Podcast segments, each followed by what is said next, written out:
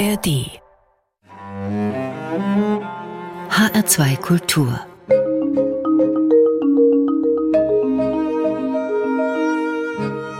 Doppelkopf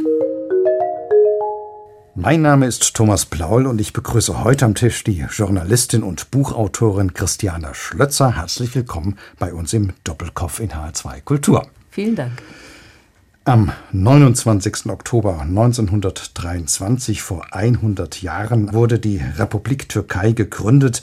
Über die wechselvolle Geschichte der Türkei und natürlich auch über die gegenwärtige Lage im Land spreche ich heute mit Christiane Schlötzer, die viele Jahre die Türkei-Korrespondentin der Süddeutschen Zeitung und des Tagesanzeigers Zürich gewesen ist, übrigens auch zuständig für Griechenland und Zypern, zwei Länder, die ja viel mit der Türkei zu tun haben, Frau Schlötzer. 100 Jahre Türkei. Das ist natürlich groß gefeiert worden. Wie haben Sie denn die ganzen Feierlichkeiten zum 100. Geburtstag der Türkei empfunden? Ich glaube, es ist schwierige Feierlichkeiten. Also es gibt sehr viele Leute, die die Republik als Republik feiern, weil sie in der Republik die Versicherung sehen, dass die Türkei letztlich doch ein säkulares Land bleibt. Das muss man ein bisschen auseinander äh, dividieren, was das eigentlich heißt. Und dann muss man auch in die Geschichte zurückgehen. Die Türkei ist ja sehr gesellschaftlich gespalten. Und die unterschiedlichen Gruppen der Gesellschaft empfinden dieses Jubiläum, dieses Datum sehr unterschiedlich. Dann werden wir nachher über die Türkei von heute sprechen, aber Sie haben es eben schon angedeutet, wir müssen natürlich auch zurückgehen in die Geschichte der Türkei 100 Jahre. 1923, wie gesagt, die Staatsgründung. Das war ja damals ein historisch recht komplexer Vorgang gewesen, verbunden vor allem mit dem Niedergang des Osmanischen Reiches und dem Aufstieg der türkischen Nationalbewegung. Darin die wichtige Figur von Mustafa Kemal Atatürk, der als der Vater der modernen Türkei gilt. Wie lässt sich denn diese moderne Türkei beschreiben, die Atatürk damals vorgeschwebt ist, die er entwickelt hat? Man muss einen Schritt zurückgehen und sagen, dass die Türkei 1923, also die Republik Türkei, gegründet wurde sozusagen auf den Scherben des Osmanischen Reichs. Damals war das Land voller Flüchtlinge aus dem Balkan, aus den arabischen Ländern, weil das Osmanische Reich ist ja schon längere Zeit zerfallen davor. Also es gab die Balkankriege 1912, 13 und dann den Ersten Weltkrieg äh, bis 1918 und die Türkei, damals Osmanisches Reich noch, war ja ein Verbündeter Deutschlands und gehörte damit zu den Verlierern des Ersten Weltkriegs. Und danach haben die Großmächte, also vor allem Frankreich, Großbritannien, damals auch Italien und Griechenland, haben das sozusagen das Restfell des Osmanischen Reichs schon unter sich aufgeteilt. Und für äh, die Türken sollte eigentlich nur ein bisschen Anatolien bleiben. Istanbul war besetzt von den Großmächten. Also diese Situation muss man sich ein bisschen vorstellen um zu verstehen, wie revolutionär dann eigentlich die Bewegung war, die den Befreiungskampf, angeführt eben von Kemal Atatürk, geführt hat, um überhaupt einen neuen Staat zu schaffen. Also gegen alle Erwartungen ist es Atatürk gelungen, sich an die Spitze einer Nationalbewegung zu setzen und den sogenannten Befreiungskampf erfolgreich zu einem neuen, also Friedensvertrag auch zu führen. Das ist der berühmte Vertrag von Lausanne von 1923. Und in diesem Vertrag hat die Türkei sichere Grenzen bekommen und es gab sehr viel bittere Dinge, die verbunden waren mit diesem Vertrag. Es gab diesen großen Bevölkerungsaustausch, so haben es die Großmächte genannt und auch gebilligt. Also es mussten 1,6 Millionen Menschen, die meisten davon Christen aus dem Gebiet des ehemaligen Osmanischen Reichs, also aus der neuen Türkei, und Muslime aus Griechenland mussten ihre Heimat austauschen, verlieren. Das ist für beide Länder, für Griechenland und Türkei, eine sehr bittere Erfahrung gewesen. Aber es war sehr wichtig für die Zukunft beider Länder. Und das, sie sind auf ewig damit auch verbunden. Die neu gegründete Türkei, die musste ja auch über 40 verschiedene ethnische Gruppen zusammenbringen. Und es war ja Kemal Atatürk sehr wichtig gewesen, ein gemeinsames türkisches Nationalbewusstsein zu begründen. Wie sollte das aussehen? Die Idee zu Nationalstaaten kam ja aus Europa und Atatürk kam aus kleinen Verhältnissen geboren in Thessaloniki. Damals noch hieß es Selanik, war es osmanisch und war selbst schon eine Vielvölker-Handelsstadt und Hafensstadt. Und er hat an Militärschulen seine Ausbildung genossen, er hat aber auch Französisch gelernt und sogar ein bisschen Deutsch auf einer Kur in Karlsbad.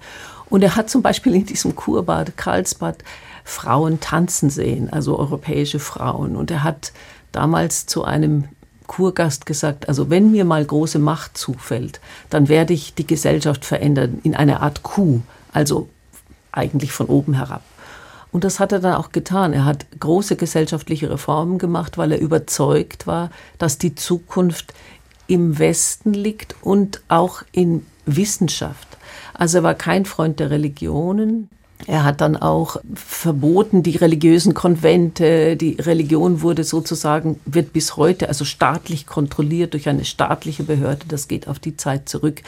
Er hat die Schriftreform gemacht. Innerhalb von drei Monaten mussten die Türken ihre arabische Schrift vergessen, mit der sie das alte Osmanisch geschrieben haben und mussten plötzlich mit westlicher Schrift schreiben. Das war unglaublich. Es gab viele Reformen. Für die Frauen gab es Reformen, also Wahlrecht. Sie durften auf die Universitäten.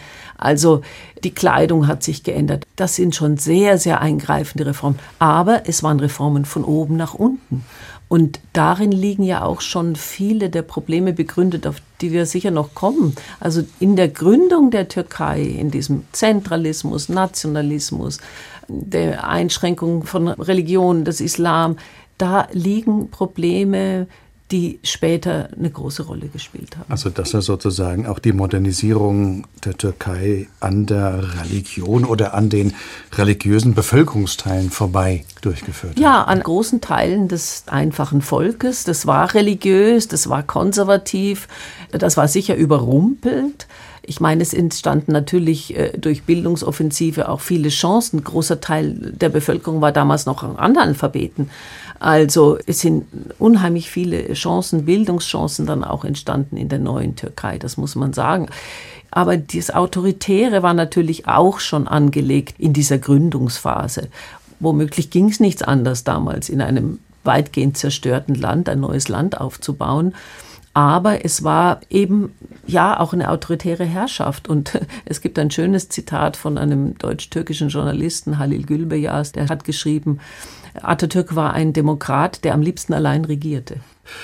Die Entscheidung, damals Ankara zur Hauptstadt zu machen, das hat auch mit diesem Bruch der historischen Tradition zu tun, also nicht mehr Istanbul, Konstantinopel, das alte Byzanz, sondern eben das zentralanatolische Ankara. Ja, Ankara, da war damals ein staubiges Dorf. Aber Atatürk wollte sich absetzen von der Istanbuler Sultanat, das er auch abgeschafft hat, Kalifat, die religiöse Herrschaft von Verschwendung, Pomp und Prunk. Und dann ist dieses Ankara als Hauptstadt entstanden mit neuen Gebäuden, die sehr westlich von der Architektur waren. Das ist ja auch interessant, dass diese Gebäude auch zum Teil und von westlichen Architekten gebaut wurden. Da spielen dann auch die 30er Jahre eine große Rolle, in der viele Deutsche, Juden und Sozialdemokraten, Linke Deutschland in der Nazizeit verlassen mussten. Und in dieser Zeit äh, hat äh, Atatürk die Chance gesehen, neue Universitäten aufzubauen oder Architekten zu bekommen, die die Gebäude bauten.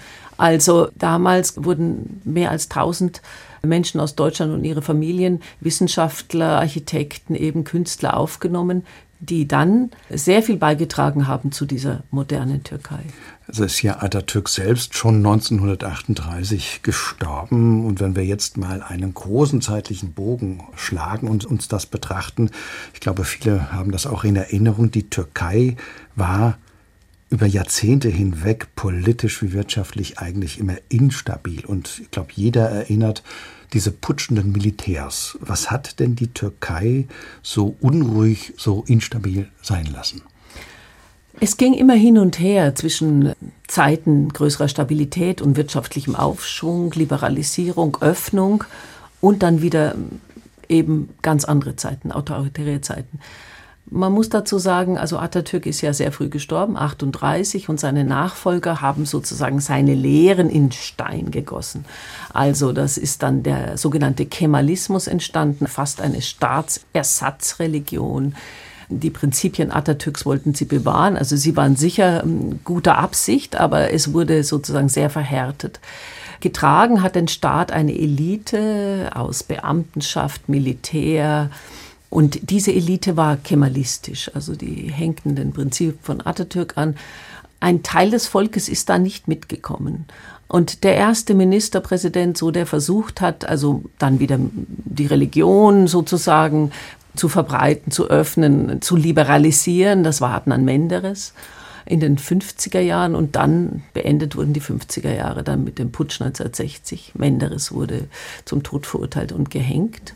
Die 60er Jahre waren dann auch nicht viel ruhiger. Es gab dann Auseinandersetzungen zwischen rechts und links. Das endete wieder mit einem Putsch 1971. Und dann gab es auch eine Periode des Aufbruchs wieder. Und 1980 hat das Militär dann nochmal eingegriffen. Der letzte jetzt sozusagen vollzogene, vollkommene Putsch. Und das war traumatisch. Also ich habe viele Leute gesprochen, für die dieser Putsch 80 wegen seiner Grausamkeit, also wegen der vielen Folterfälle, Todesurteile, das ist ein Trauma der Türkei bis heute. Wenn Sie sagen 1980er Jahre, dann zehn Jahre später, Mitte der 1990er Jahre, dann betritt dann eben jemand die politische Bühne, der bis heute dort steht, mit immer mächtiger gewordenen Beinen, Recep Tayyip Erdogan. 1994 wurde er zum Bürgermeister von Istanbul gewählt. 1999 war er einige Monate sogar in Haft wegen Anstiftung zum religiösen Hass. Da hat er ein Gedicht eines nationalistischen Kultursoziologen, das ist auch durchaus bekannt, Sia Göckalp, zitiert. Und auf diese Haft ist er allerdings durchaus gestärkt hervorgegangen. Das hat ihn ja auch stark geprägt. Die Frömmigkeit, die ist zuerst belächelt worden. Seine Herkunft, er kam ja eher aus dem ja, armen Milieu, Vater war ein Seemann gewesen. Dann hat man Erdogan unterschätzt und wie war sein Verhältnis eigentlich zum Militär schon zu dieser Zeit? Also Erdogan hat den Opfermythos sicher für sich und die Herkunft aus kleinen Verhältnissen hat er für sich sehr genutzt, politisch genutzt. Er hat auch diese Haft natürlich politisch genutzt. Er wurde dann ja auch vorzeitig entlassen, hatte aber Politikverbot erstmal. Als Istanbuler Oberbürgermeister, das war ja vor dieser Haftgeschichte, war er schon ein recht effektiver Oberbürgermeister. Da hatten ihn viele Leute, besonders die muslimischen, in guter Erinnerung. Einer hat mir mal gesagt, Erdogan hat uns damals das Wasser gebracht. Also weil es in Stadtteilen von Istanbul noch kein fließendes Wasser gab. Er hat die Infrastruktur sozusagen in die Hand genommen und verbessert. Das ist etwas, was sich bis heute durchzieht. Er hat auf die kleinen Leute geachtet und als er dann 2001, als die neue Partei, die AKP, gegründet wurde, da war so eine Grassroots-Bewegung vorher. Also er hat die Frauen auf die Straße geschickt und in die Häuser geschickt, in die Wohnungen geschickt und mobilisiert für seine Partei. Ich habe ihn das erste Mal 2001 auch gesehen und interviewt für die Süddeutsche Zeitung. Das war sicher eins der ersten Interviews von den internationalen Medien. Und ein Bekannter hat mich zu ihm gebracht. Und äh, Erdogan ist sehr groß und er war eindrucksvoll. Also, und man spürte schon, das ist ein hochpolitischer Mensch, ein Political Animal. Aber er hörte noch zu, was er später nicht mehr so getan hat. Aber er sagte Sachen, die wenig klangen nach jemand, der wirklich in Europa auch eine, eine Figur werden will, eine politische Figur. Und ich habe dann diesen Bekannten und Freund gefragt, ja, der will äh, Ministerpräsident werden. Und er hat schon gesagt, ich werde, ich werde das, obwohl er noch Politikverbot hatte. Also er war unglaublich selbstbewusst. Und dann sagte er, naja, warte noch ab, das werden wir ihm schon noch beibringen. Also das klang so, als würden seine Berater, die damals schon um ihn waren, und das waren prominente Leute, aber die nicht in die Öffentlichkeit zugegangen sind, zum Beispiel Unternehmer, die kapiert haben, da ist einer, der ist stärker als viele andere. Mit dem könnten wir auch vielleicht nach oben steigen. Die haben geglaubt, sie könnten ihn auch irgendwie leiten. Sie könnten ihm europäische Werte beibringen. Ja, und in den ersten Jahren, als die AK Partei gewählt wurde, da hat seine Regierung ja vieles auch von dem umgesetzt, was er versprochen hatte, was er auch den Europäern versprochen hatte. Man muss schon sagen, dass die ersten Jahre der Erdogan-Regierung eine revolutionäre Zeit war. Denke ich wieder nach der Türk. Also schon sehr verändernd für das Land. Hm. Haben Sie denn damals von Ihrem Eindruck her gedacht, dass er sich so lange an der Macht halten würde, beziehungsweise dass er sich dann auch so entsprechend ändern würde? Keiner hat das erwartet, glaube ich. Also die jetzt über 20 Jahre, das konnte sich, glaube ich, kaum jemand vorstellen. Ich weiß nicht, ob er es selber gedacht hat, vielleicht ist er so selbstbewusst. Die Jahre haben ja ihn verändert und die haben das Land verändert. Es gibt ja dann eine Periode, wo seine Macht immer autoritärer wurde bis heute.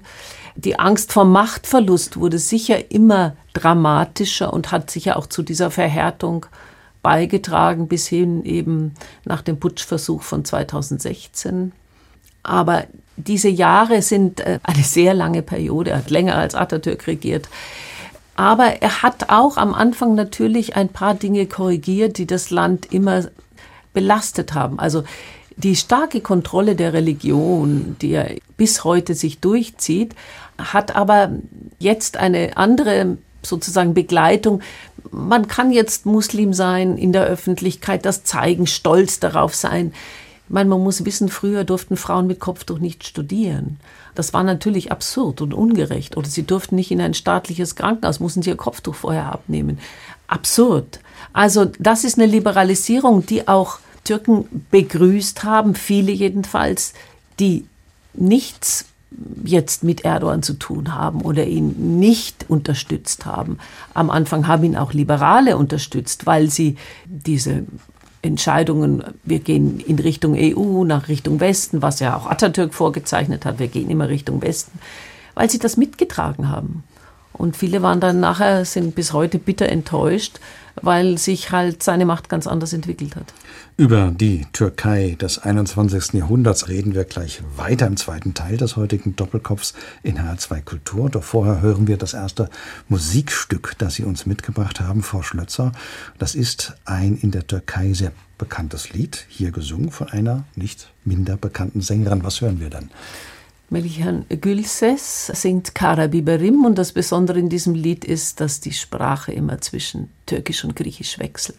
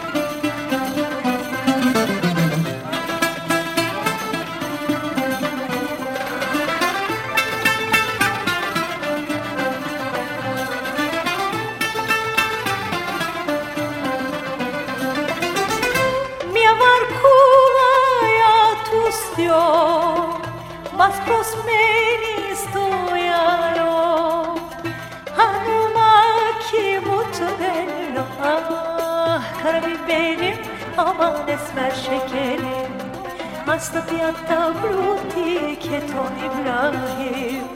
Karabiberim, biberim, biberim Hasta fiyatta bruti keton İbrahim. Tarto popsena se klepso denande hopia Kasme tufe kesone mestini toya. Karabiberim, biberim, biberim Astapiyatta protike tonim rahim Karabiberim, biberim, biberim. Astapiyatta protike tonim rahim Karabiberim, biberim, biberim. Astapiyatta protike tonim rahim Karabiberim, biberim, biberim. Astapiyatta protike tonim rahim Das war Malihat Gülses mit Karabiberim, gewünscht von der Türkei-Beobachterin, Kritikerin und ja auch Liebhaberin Christiane Schlötzer, heute zu Gast im Doppelkopf in H2 Kultur. Mein Name ist Thomas Blaul. Ein wunderbares Lied ist das, Frau Schlötzer. Und Sie haben es eben schon erwähnt. Wieso aber gibt es in diesem Lied sowohl die türkische Sprache als auch die griechische Sprache zu hören? Es gibt sogenannte Istanbul-Lieder, das so aus den 1920er Jahren und älter, in dem eben die Sprache wechselt, weil damals in Istanbul eben mehrere Sprachen nebeneinander gesprochen wurden und es noch sehr viele Griechen gab. Und ich habe einmal ähm, diese Lieder gehört in einer Kneipe in Istanbul erst vor ein paar Jahren und ich war mit griechischen und türkischen Freunden dort und die Sänger haben dort auch dieses zweisprachige drauf gehabt und einmal sind meine griechischen Freunde aufgestanden und haben mitgesungen, einmal meine türkischen haben mitgesungen. Das war wunderbar. Wir kriegen ja vieles mit von den Konflikten zwischen den beiden Ländern. Ist es so falsch, wenn ich sage, dass oft zwischen den Menschen diese Konflikte gar nicht zu spüren sind. Ja, also viele Menschen tragen das gar nicht mit. Die sagen, das sind unsere Regierungen. Ich habe ja den Bevölkerungsaustausch vor 100 Jahren erwähnt. Es gibt ja ganz viele Menschen in Griechenland, die haben Wurzeln in der heutigen Türkei. Ihre Vorfahren haben dort Wurzeln und sie besuchen auch diese Orte und umgekehrt auch. Also das habe ich immer wieder erlebt, dass mir Menschen das erzählt haben. Und die türkische Gesellschaft ist ja auch eine unglaublich vielfältige. Das darf man ja hm. nie vergessen. Es gibt so viele Ähnlichkeiten. Genau. Jetzt äh, habe ich türkische Gesellschaft erwähnt, aber da fängt es ja auch ein bisschen an, was durchaus positiv ist, hat auch seine negativen Seiten, denn die heutige Türkei ist ja eine zutiefst gespaltene Gesellschaft, Frau Schlützer. Was sind denn die größten Gräben, die sich durch diese Gesellschaft ziehen? Ich glaube, sie war immer gespalten. Früher vielleicht noch stärker in Elite und Volk Heute geht die Spaltung schon auch in, entlang des säkularen, eines Lebensstils, eines säkularen und eines mehr äh, religiösen muslimischen Lebensstils. Es gibt eine neue Elite, die mit Erdogan groß geworden ist, eine muslimische Elite. Und ähm, zwischen manchen Menschen auf beiden Seiten gibt es fast so etwas wie Hass. Es ist manchmal wirklich schwer erträglich. Es gibt wenige, die sozusagen zwischen den Linien hin und her gehen. Ich habe aber auch jüngere Menschen getroffen, die damit nichts mehr zu tun haben wollen mit diesen Gräben. Die versuchen das irgendwie für sich persönlich abzuschütteln. Das habe ich immer wieder getroffen. Die Gezi-Proteste 2013, da gab es so Versuche, auch Gräben zu überwinden.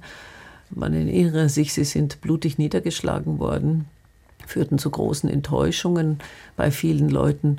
Und die Gräben zeigen sich auch eigentlich bei jeder Wahl. Auch bei der letzten Parlaments- und Präsidentenwahl in diesem Jahr war klar, also es steht fast 50-50. Also die Gesellschaft ist fast in der Mitte gespalten. Sie beobachten die Entwicklung der Türkei ja schon sehr lange. Können Sie dann einen Ausblick wagen, wie das in den kommenden Jahrzehnten weitergeht? Vielleicht auch für die Zeit ja nach Erdogan ist ganz schwierig. Das sollte man gar nicht erst versuchen. Weil ich erinnere mich an ein Wort von Ahmed Altern, dem Schriftsteller, der lange auch in Haft war und in einem der Prozesse gesagt hat zu seinen Richtern, die Zeiten ändern sich, die Zeiten ändern sich immer. Also sie sollten sich nicht so sicher sein, dass es bei diesen Zeiten bleibt und dass sie nicht vielleicht seine Richter auch irgendwann vor Gericht stehen, dass sie einmal zur Verantwortung gezogen werden. Das war ziemlich mutig. Also Altern ist auch wieder frei und das Wort, das gilt, glaube ich, die Zeiten ändern sich, die Zeiten ändern sich immer. In welche Richtung und wie sie sich ändern, kann man sehr schwer beschreiben. Vieles hängt sicher davon ab, wie lange Erdogan regiert. Bei der letzten Wahl dachte ja die Opposition, sie schafft es diesmal. Die Opposition war vereinigt, also ganz breites Spektrum von links bis rechts, kurdische Politiker inklusive. Und nach der verlorenen Wahl ist diese Opposition jetzt schon wieder zerfallen. Jetzt haben Sie das schon erwähnt, mutiges Sprechen ist in der Türkei ja durchaus gefährlich. Und wenn ich vorhin gesagt habe, dass Sie das Land schon sehr lange beobachtet haben, dann bezieht sich das natürlich auch auf Ihren Beruf. Sie waren ja sehr lange, ich hatte dies eingangs erwähnt, Korrespondentin der Süddeutschen Zeitung und des Tagesanzeiger Zürich in der Türkei gewesen. Als Journalistin, Frau Schlötzer, sind doch auch gerade Sie und Ihr Berufsstand immer stärkeren Repressalien ausgesetzt worden. Wie ist denn die Arbeitssituation für die Medienvertreterinnen und Vertreter heute in der Türkei? Man muss da unterscheiden. Für die türkischen Journalisten ist die Situation viel schwieriger als für Ausländer. Die türkischen Journalisten haben in den letzten Jahren also viel Repression erlebt vor allem die regierungskritischen Journalisten. Also die Medien wurden regelrecht gesäubert von regierungskritischen Journalisten, die aber nicht unbedingt aufgegeben haben, sondern die auch neue Medien gegründet haben, Medien im Internet, politische Medien, die auch wahrgenommen werden als Alternative. Und die großen Zeitungen und die meisten Fernsehanstalten sind aber sehr palastnah, muss man sagen und auch dadurch kontrolliert und kontrollierbar. Das hat man im letzten Wahlkampf gemerkt. Also 90 Prozent äh, der Berichterstattung in diesen palastnahen Medien hat äh, die Regierungspartei und Erdogan betroffen sozusagen und der Rest ein bisschen für die Opposition. Also die alternativen Medien schaffen es nicht sozusagen ein wirkliches Gegengewicht zu setzen. Für die ausländischen Journalisten waren die Zeiten sehr unterschiedlich. Also ich habe selber erlebt, man braucht in jedem Fall, um in der Türkei als Journalist zu arbeiten, ein Pressevisum, man braucht eine türkische Pressekarte. Das war in manchen Jahren sehr, ja, das war spannend, ob man die bekommt. Also ich habe auch ein paar Mal gezittert, ob ich wieder eine Pressekarte bekomme und dann oft zweimal im letzten Moment sie dann doch wieder bekommen.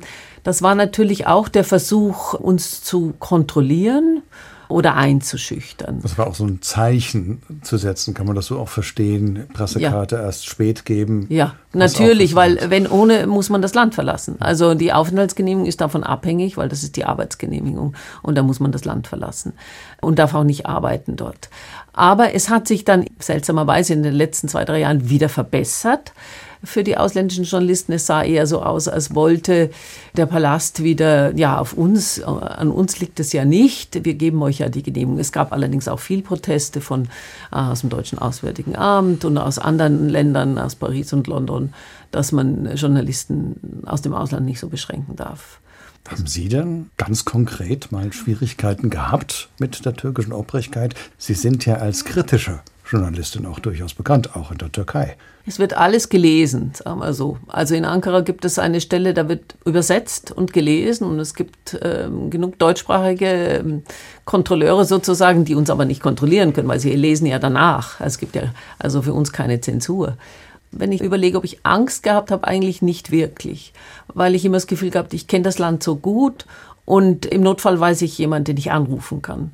Natürlich, man wusste manchmal nicht, wenn man rausgeht, vor allem in der Zeit nach dem Putsch oder nach den, bei den Gesi-Protesten, komme ich abends nach Hause oder man hat immer so ein bisschen Notfallzeug dabei gehabt. Also Medikamente, Wasser und so weiter, dass man irgendwo eine Nacht woanders überstehen kann. Aber das gibt es in anderen Ländern auch. Also Klar, manchmal ein mulmiges Gefühl. Wir wussten, wir wurden abgehört. Man hat das am Anfang, in den ersten Jahren war das noch so primitiv, dass man die Stimmen gehört hat, die, dass man sich selbst doppelt gehört hat. Also man hat da sogar Witze gemacht zum Teil drüber. Die meisten von uns haben ignoriert dieses Abhören, weil was soll man da machen? Klar, man musste seine Gesprächspartner schützen. Das heißt, wo man hingeht für ein Gespräch, war schon wichtig. Das hat man dann gesehen, dass zum Beispiel in den Anklagen nach Gesi plötzlich Fotos und, und sogar Gesprächsprotokolle aufgetaucht sind bei den Angeklagten, wo auch Journalisten oder Leute vom Goethe-Institut plötzlich als Gesprächspartner abgehört wurden. Aber es war diese Abhören in der Türkei ja so üblich, dass sich sogar irgendwann mal Abdullah Gül, als er noch Präsident war, beklagt hat, dass er abgehört würde. Also so haben wir das dann auch etwas leicht genommen. Leicht genommen, aber Sie kennen natürlich auch Journalistinnen und Journalisten, die dieser Willkür, denn mhm. nichts anderes ist das ja, ja, auch zum Opfer gefallen sind. Ja, der deutsch-türkische Journalist Denis Yücel war ein Jahr im Gefängnis. Damals hatte ich gerade eine neue Pressekarte beantragt, da war ich gerade vorher in Deutschland. Und ich habe sie dann monatelang nicht bekommen, aber an dem Tag, wo Yücel aus dem Gefängnis kam, da kam plötzlich die Mitteilung, ich hätte die neue Pressekarte. War sicher kein Zufall. Sie haben auch einen Sinn für Symbolik. Ja. Sie haben ja viele Jahre in der Türkei, genauer in Istanbul gelebt, Christiane Schlötzer. Und wenn wir jetzt Ihren zweiten Musikwunsch hören, dann stellt der eine Verbindung her zu Istanbul, zur Vielfalt der Stadt und zum Teil ja auch zum ganzen Land. Und, und das passt ja auch zu dem, was wir eben gerade besprochen haben, die Interpretin ist in der Türkei sehr bekannt, aber sie polarisiert auch die türkische Gesellschaft. Was hören wir? Ja, es ist Sezen Aksu, die Popdiva der Türkei. Und sie, äh, ein des Lied ist Istanbul hatte Risse, also Istanbul Erinnerungen. Und ja, sie hatte sich auch mit dem Staatschef angelegt. Mit Folgen auch für Sie oder? Nein, sie hat, ist äh, sie ist, äh, sie ist sehr mutig und sie ist unglaublich bekannt natürlich. Also Sezen Aksu zu verhaften, das wäre ein Skandal. Und sie hat dann sogar ein Lied komponiert und gesungen, das den Angriff auf sie sozusagen lächerlich gemacht hat. Ja, aber es ist trotzdem, muss man sagen, für sie durchaus mutig. Es ist sehr mutig. Auftritt, sie ist ja. sehr couragiert, ja.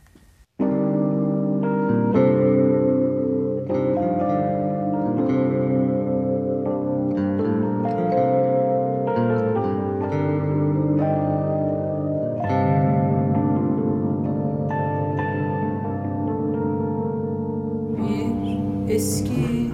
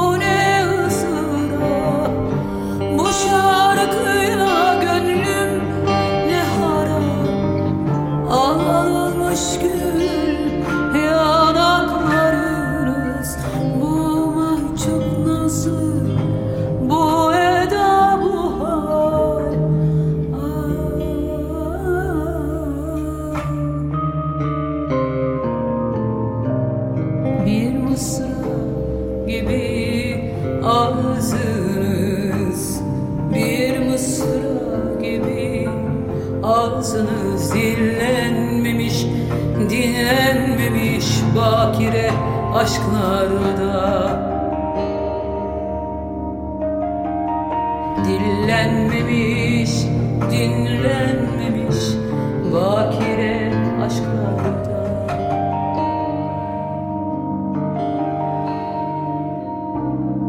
İstanbul hatırası İstanbul hatırası bir Altın yaldızın tarihi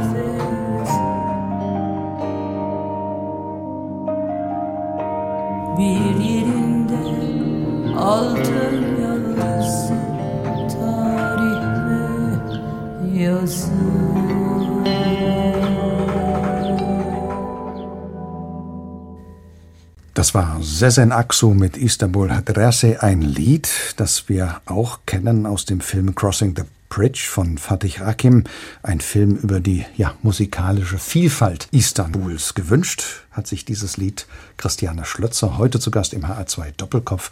Gastgeber ist Thomas Plaul und das ganze Gespräch mit Christiane Schlötzer können Sie ab sofort auch als Podcast auf der Webseite von HR2 Kultur finden und auch in der ARD Audiothek, dem ARD Angebot für Podcasts.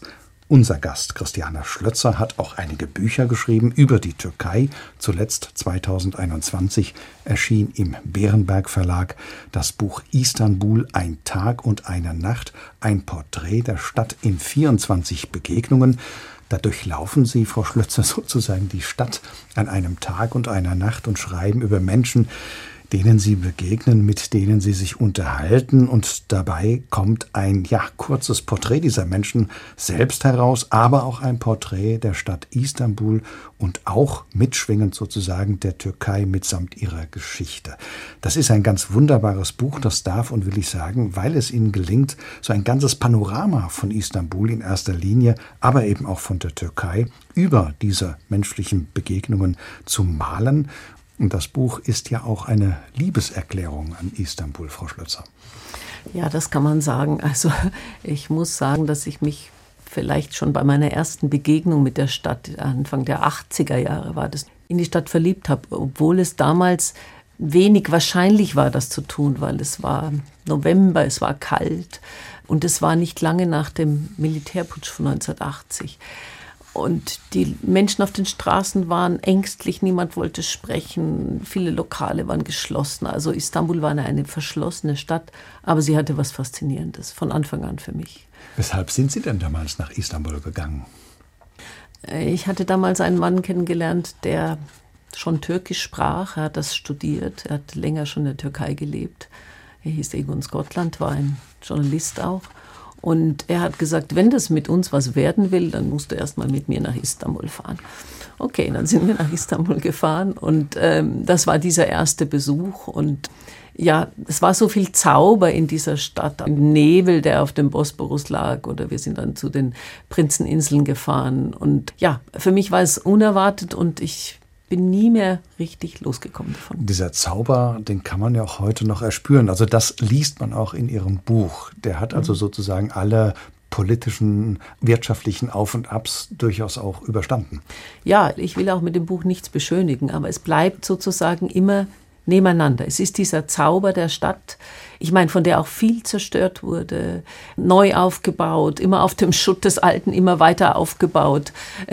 Mir hat jemand erzählt, zum Beispiel wurde eine Straße in Istanbul geteert und da lag noch der Müll und jemand hat einfach drüber geteert. Das ist so typisch, immer draufbauen. Auf der anderen Seite war auch die Notwendigkeit da, viele, viele neue Häuser zu bauen. Also es gab ja die innere Migration in der Türkei. Ganz viele Menschen sind ja aus Anatolien, Ostanatolien in die Großstadt Istanbul gezogen, haben dort ein neues Leben angefangen. Und sie hatten am Anfang sehr, sehr schlechte Wohnungen. Und es muss immer Entwicklung geben in dieser Stadt. Und das ist manchmal natürlich auch so, dass das Alte einfach wegradiert wird. Also das hat positive und negative Seiten. Ja, man muss sagen, also wenn ich von den Begriff Panorama verwendet habe, dann heißt das nicht, dass es hier ein schönes Landschaftsgemälde ist. Im Gegenteil, es ist ein sehr ehrliches Bild, was mhm. Sie da geben, von den schönen, aber eben auch von den vielen unschönen Seiten in allen Belangen, die die Stadt betreffen. Ja, weil ich glaube, das Wichtigste sind immer die Menschen. Also die Menschen, die ich kennenlernen durfte, die haben mir nicht nur ihre Stadt gezeigt, die haben mir ihre Geschichten geöffnet, die haben mir ihre Seele geöffnet, kann man sagen. Und diese Bereitschaft sozusagen über das eigene Leben zu erzählen, das hat mich immer sehr fasziniert. Mich hat eigentlich der Alltag mehr fasziniert als die großen Dinge oft der Alltag in dem Stadtviertel, in dem man lebt, der Bakal, der kleine Laden an der Ecke, dieses Kleinteilige und die Beziehungen, die da entstehen, das war immer sehr schön. Jetzt erzähle ich unseren Hörerinnen und Hörern ein wenig aus dem Leben von Christiane Schlötzer, heute im Doppelkopf in H2 Kultur zu Gast. Christiane Schlötzer ist 1954 in München geboren, wo sie auch heute wieder lebt. Sie hat Zeitungswissenschaft, Politologie und Wirtschaftsgeografie studiert, war dann auch bei den öffentlich-rechtlichen tätig, beim Norddeutschen und Bayerischen Rundfunk als Hörfunkreporterin.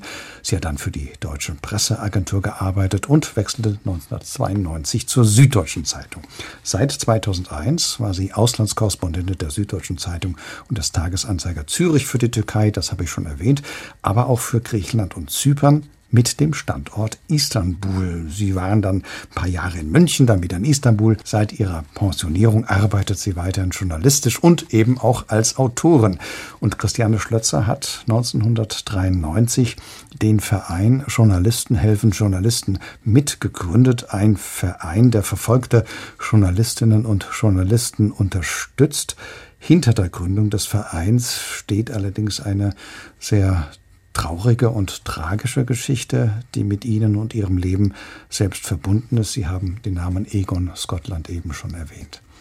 Ja, mein Mann, wir haben dann geheiratet, war auch Reporter bei der Süddeutschen Zeitung. Vor mir war er dort Reporter und er ist während des Krieges im damaligen Jugoslawien, Anfang der 90er Jahre gab es ja dort auch Kriege, die fast vergessen sind mittlerweile. Er ist im Juli 1991 in Jugoslawien als Reporter unterwegs gewesen und erschossen worden. Natürlich ein Ereignis, das mich umgeworfen hat. Dass ich es irgendwie persönlich überlebt habe, liegt auch an vielen Menschen, die mir geholfen haben. Und es liegt auch an einer Arbeit, die ich jetzt fast versöhnend nennen würde. Wir haben dann 1993 Freunde von ihm und Freundinnen und ich haben einen Verein gegründet, der, Sie haben es erwähnt, der heißt Journalisten helfen Journalisten, ist ein gemeinnütziger Verein. Und wir dachten, das machen wir nur, solange da Krieg herrscht und unterstützen andere Journalisten, die dort in Gefahr geraten sind, verletzt wurden, die zeitweise ins Exil mussten und ihre Familien. Naja, und danach gab es wieder Kriege, viele andere Kriege und wir haben eben bis heute nicht aufgehört, 30 Jahre lang sozusagen, Journalisten zu unterstützen. Und im Moment sind es viele Afghaninnen, die es äh, nach Pakistan geschafft haben, aber dort nicht mehr weiterkommen, die dringend Hilfe zum Lebensunterhalt brauchen. Oder auch noch syrische Kollegen, die zum Beispiel nach Istanbul geflohen sind, aber dort jetzt auch keinen legalen Aufenthalt mehr haben, aber auch nirgendwo hinkommen. Auch Leute, die es bis Deutschland geschafft haben. Aber die meisten sind in ihren Ländern geblieben, weil sie auch arbeiten wollen, wenn sie können. Und ja, das machen wir mit Spenden. Mit Spenden, das wollte ich gerade fragen. Also Sie sammeln Gelder, damit diese Leute entweder woanders leben können. Wie können Sie denn aber die Leute zum Beispiel, wenn sie im Land bleiben, wie können Sie die Leute dort unterstützen? Das Wichtigste ist oft wirklich Geld um eine medizinische Behandlung zu bezahlen oder um zum Beispiel einen neuen Computer zu kaufen, wenn der zerstört wurde. Ich hatte eine Kollegin aus Ägypten, die ist ins Gefängnis gekommen, eine Fotografin, der haben sie die Kamera abgenommen. Die ist in die Türkei geflohen. Wir haben ihr eine neue Kamera besorgt. Sie arbeitet jetzt wieder in der Türkei. Also es gibt viele, viele solche Fälle. Oft sind es keine großen Beträge, die man braucht, um jemand in einer Alltagssituation zu helfen. Also Hilfe zum Überleben ist es eigentlich. Und was wir festgestellt haben, es ist Hilfe auf Augenhöhe, also solidarische Hilfe. Die Leute empfinden das nicht als irgendein Almosen, sondern wir sind ja Kollegen. Und das hat sich über die Jahre bewährt. Also es gibt ja die große Organisation Reporter ohne Grenzen in Deutschland, mit der wir eng zusammenarbeiten. Wir arbeiten auch eng mit anderen Organisationen in anderen Ländern zusammen, die ähnliche Arbeit machen für Journalisten. Hatten Sie ist eher eine deprimierende Frage, mal die Hoffnung, dass sich die Situation von Journalistinnen und Journalisten bessert. Wir beobachten ja seit geraumer Zeit eigentlich eine Zunahme von autokratischen ja, Systemen, wenn man so will. Was sich verändert hat, ist das Bewusstsein für die Gefahr, in der Journalisten schweben. Also während der Jugoslawienkriege war das noch so, dass man das nicht so richtig ernst genommen hat. Also man hat gesagt, okay, ist vielleicht gefährlich, aber es gab kaum Schutz, es gab kaum Versicherungen. Die Leute hatten jetzt keine Schutzkleidung, sie hatten auch nicht ein gewisses Training, was es heute gibt, zum Beispiel bei der Bundeswehr, dass man auf solche Situationen besser vorbereitet ist. Oder psychologische Hilfe danach, nach traumatisierenden Situationen. Da hat sich das Bewusstsein verändert, zumindest in Deutschland.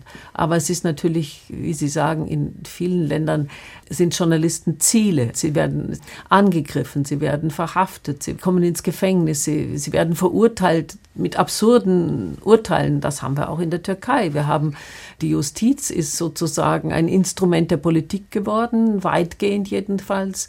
Und zum Beispiel ein Mann, den ich gut kenne, der ein Freund ist, Osman Kavala, der ist ein Mäzen, ein Kulturmäzen, ist jetzt seit 2017 in Haft, lebenslang verurteilt unter absurden Vorwürfen. Der Europäische Gerichtshof hat gesagt, er muss freigelassen werden ist er immer noch nicht. Also wenn die Justiz sozusagen politisch instrumentalisiert wird, dann trifft das meistens auch Journalisten, dann trifft es immer die Meinungsfreiheit an. Haben Sie denn mal ernsthaft darüber nachgedacht, dem Journalismus nicht mehr nachzugehen? Nein, nie.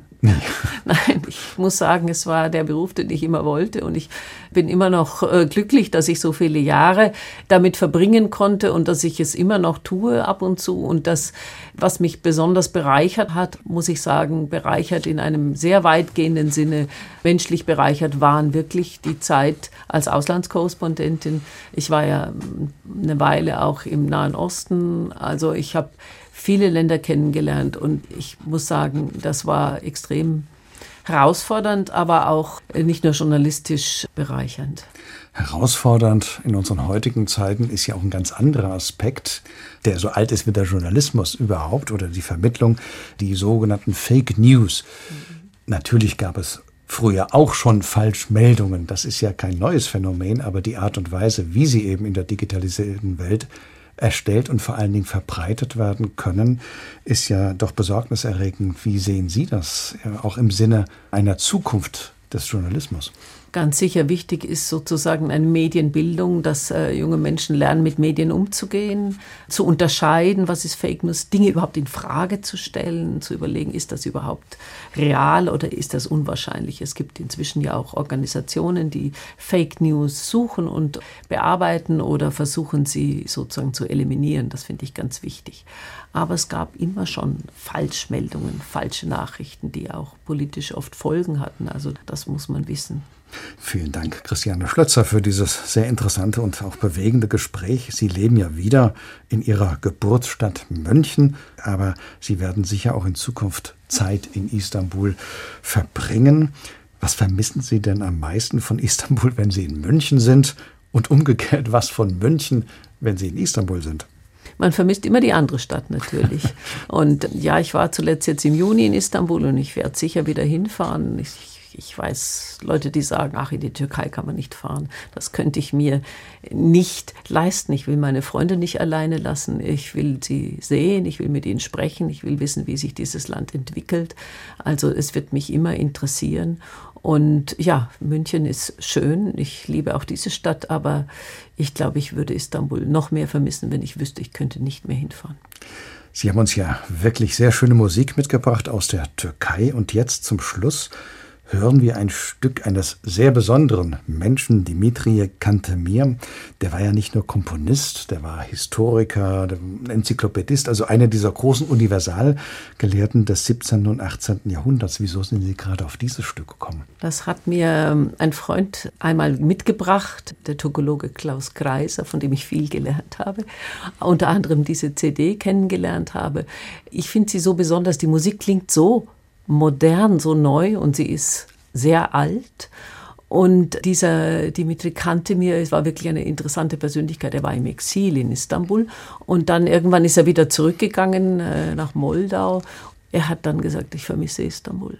Aber dass er diese Musik gesammelt hat und so ein Liederbuch oder ein, ein Musikbuch gemacht hat, das ist wirklich ein sehr bleibendes Vermächtnis mit der Komposition Taksim aus dem Album Das Buch der Musikwissenschaft von Dimitri Cantemir, hier eingespielt vom Ensemble des Perion 21 unter der Leitung des spanisch-katalanischen Musikers Jordi Savall, geht der Doppelkopf in HR2 Kultur heute zu Ende. Gast im Studio war Christiane Schlötzer, Gastgeber Thomas Plaul.